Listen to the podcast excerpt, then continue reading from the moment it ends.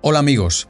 Ecuador es hoy una zona de guerra producto de esa perversa y sutil alianza entre los narcos y los bolivarianos, los primeros pecando por acción sangrienta y los segundos por omisión responsable. El país sudamericano está viviendo cada día un infierno de asesinatos indiscriminados, asaltos a mano armada, motines carcelarios y extorsiones a comerciantes. La ocupación de un canal de televisión en Guayaquil y la imparable ola de violencia que sacude al país han sido los detonantes para que el gobierno de Daniel Novoa declare finalmente la guerra a ese narcoterrorismo.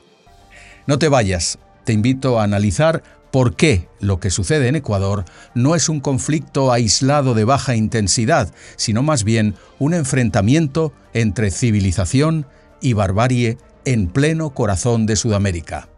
Saludos desde Europa.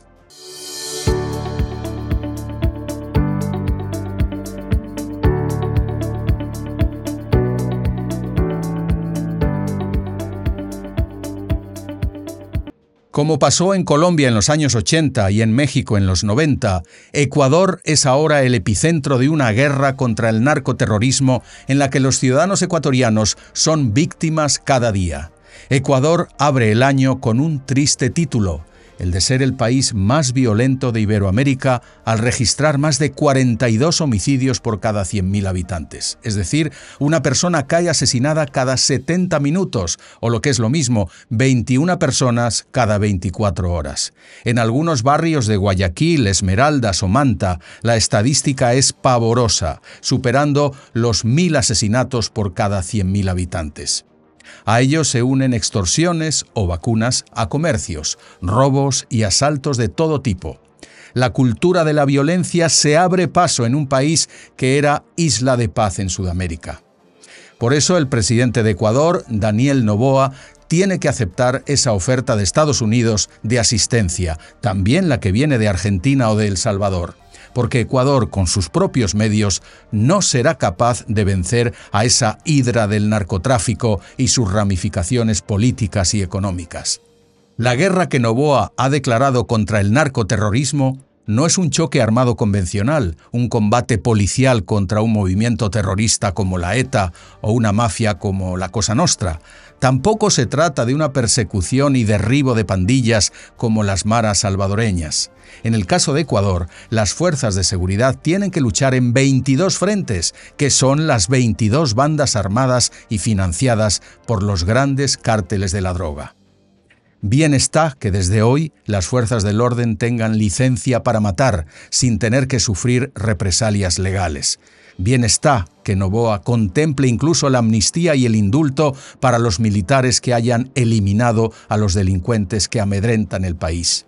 Y bravo a su decisión de que los jueces garantistas que ayuden o protejan a los miembros del crimen organizado sean considerados parte de la red de terrorismo. El presidente Novoa sabe que el pueblo ecuatoriano arropa y anima a sus militares para que libren desde ya una guerra sin cuartel contra las mafias. Pero todas esas son condiciones necesarias, aunque no suficientes, para acabar con la lacra de la violencia en Ecuador, porque los cuerpos de seguridad requieren armas y municiones en cantidad y calidad, pero sobre todo inteligencia. Por eso, Daniel Novoa no debe dudar en abrir las puertas a cuerpos de élite extranjeros para que apoyen a las Fuerzas Armadas en tácticas de guerra antiterrorista. Debe admitir el ingreso de aviones espía y dar vía libre para que patrullen la costa del Ecuador. La violencia de las bandas se ha extendido como mancha de aceite por el país. Primero castigando a las zonas costeras que exportan la droga, luego en barriadas marginales donde se ajustan a balazos las cuentas y las rivalidades, después en las cárceles del país convertidas en cuartelillos privados de las mafias.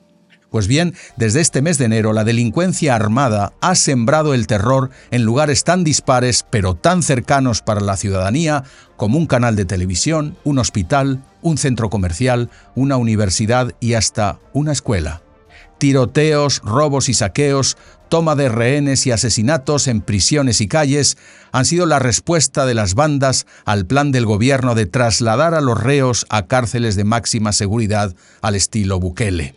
La fuga de dos grandes capos de las prisiones, en connivencia con los funcionarios que las gestionaban, ha puesto al país en estado de máxima alerta.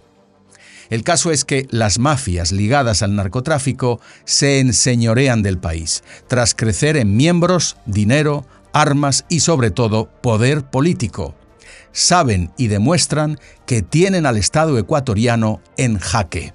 Sucesivos gobiernos han sido incapaces de combatirlas y más bien las bandas se han hecho fuertes incluso dentro de parcelas estratégicas del Estado ecuatoriano, al haber infiltrado y comprado a jueces, policías, generales y políticos.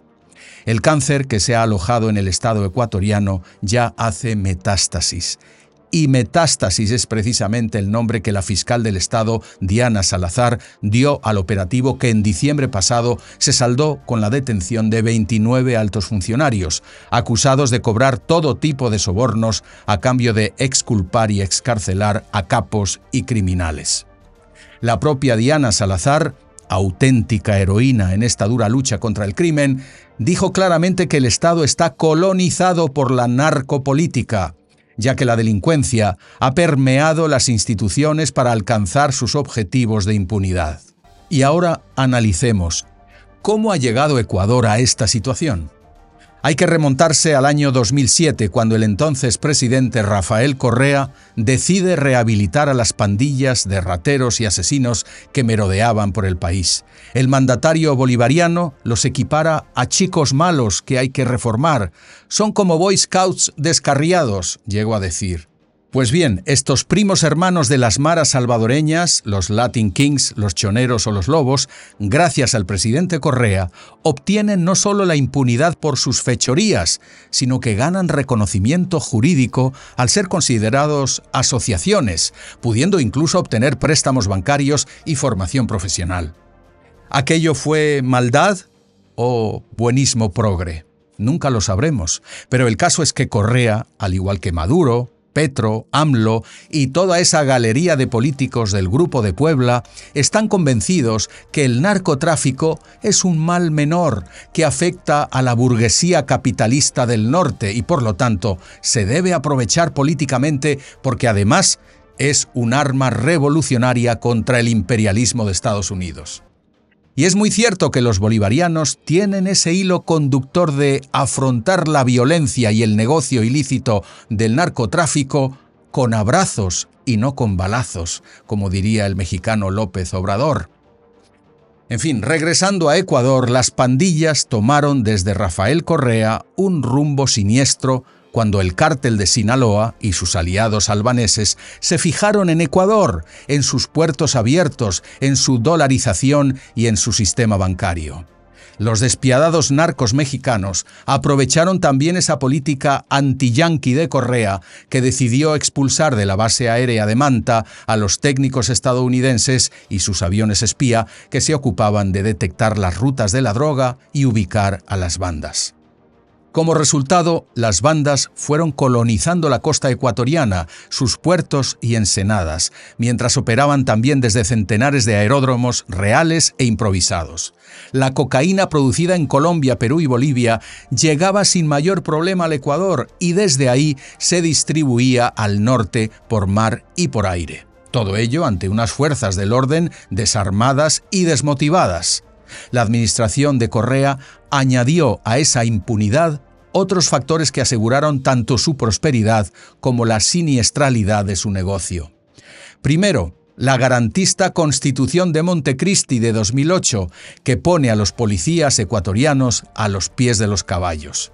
Protege los derechos humanos del delincuente, pero no los de quienes persiguen al delincuente, ignorando también los derechos humanos de las víctimas. Aunque ahora Novoa ha dotado de inmunidad a policías y a soldados, lo cierto es que los terroristas enfrentan todavía hoy penas absurdas de prisión, apenas 10 años, por ejemplo, a los que ocuparon a tiros el canal de televisión. En segundo lugar, el descontrol en las fronteras con Colombia y Perú.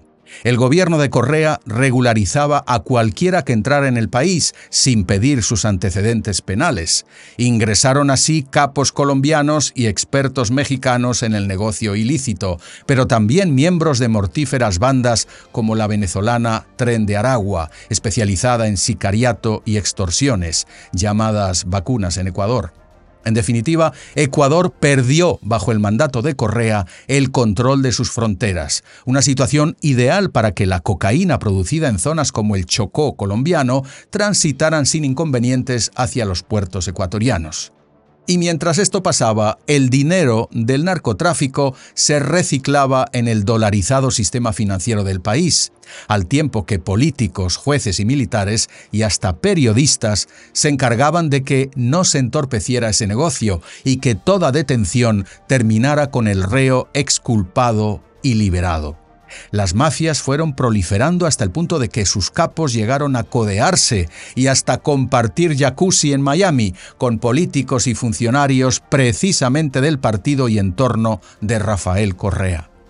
Sí amigos, estamos ante una perversa alianza entre bolivarianos y narcos. Las evidencias sobran, como ha demostrado la fiscal Diana Salazar y antes el candidato presidencial Fernando Villavicencio, que pagó con su vida, asesinado por sicarios en circunstancias no aclaradas, tras exponer y denunciar esos nexos entre el correísmo bolivariano y el narcotráfico internacional.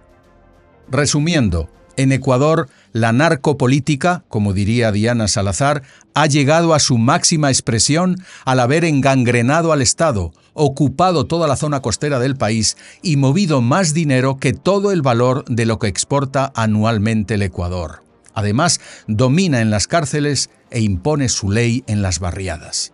El narco lleva años empoderado en Ecuador frente a un Estado que ha perdido el control, Revertir esta situación será cuestión de años. El gobierno de Daniel Novoa afronta por eso una tarea titánica, tomando decisiones audaces como la declaración de guerra que señala a los miembros de los cárteles y bandas como objetivo militar a abatir. Muy bien. Es verdad que a Novoa le quedan apenas 13 meses de mandato, pero disfruta de un masivo respaldo de la población y por eso no debe caer en buenismos, no debe titubear, sino actuar soberanamente, porque se debe al pueblo ecuatoriano, no a los lobbies, ONGs y organizaciones internacionales, porque los derechos humanos que tiene que defender no son otros que los de los 18 millones de ecuatorianos, víctimas del fuego cruzado, traumados y hasta cautivos en sus casas como en los tiempos de la pandemia. Además, está en juego no solo la misma existencia del Estado ecuatoriano, sino la seguridad de toda la iberoesfera. La involución de Ecuador tendría graves consecuencias para sus países vecinos y para todo el hemisferio americano. Por eso, ahora más que nunca, el gobierno de Quito necesita apoyo militar y de inteligencia del exterior. El ejemplo de El Salvador con Bukele está en la boca de todos. También el Plan Colombia y su éxito contra los cárteles de Cali y Medellín. Si fue posible erradicar la violencia allí, será posible también en Ecuador. En América no queremos otro Estado fallido como Venezuela, Cuba o Nicaragua. Adelante, presidente Novoa. Gracias por quedarte hasta aquí, agradezco sinceramente tus comentarios y que compartas este contenido que he hecho con total y absoluta independencia. Que tengas un buen día.